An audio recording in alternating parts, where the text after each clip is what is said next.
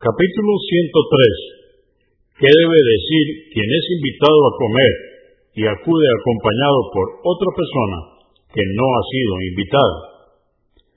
739. Abu Masud al-Badri, que Alá esté complacido con él, dijo, una persona invitó al profeta, la paz de Dios con él, a una comida, y una persona se sumó a la invitación.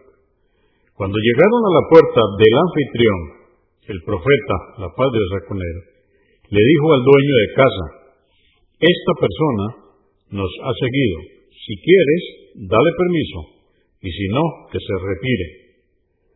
Dijo, le doy permiso, mensajeros de Alá.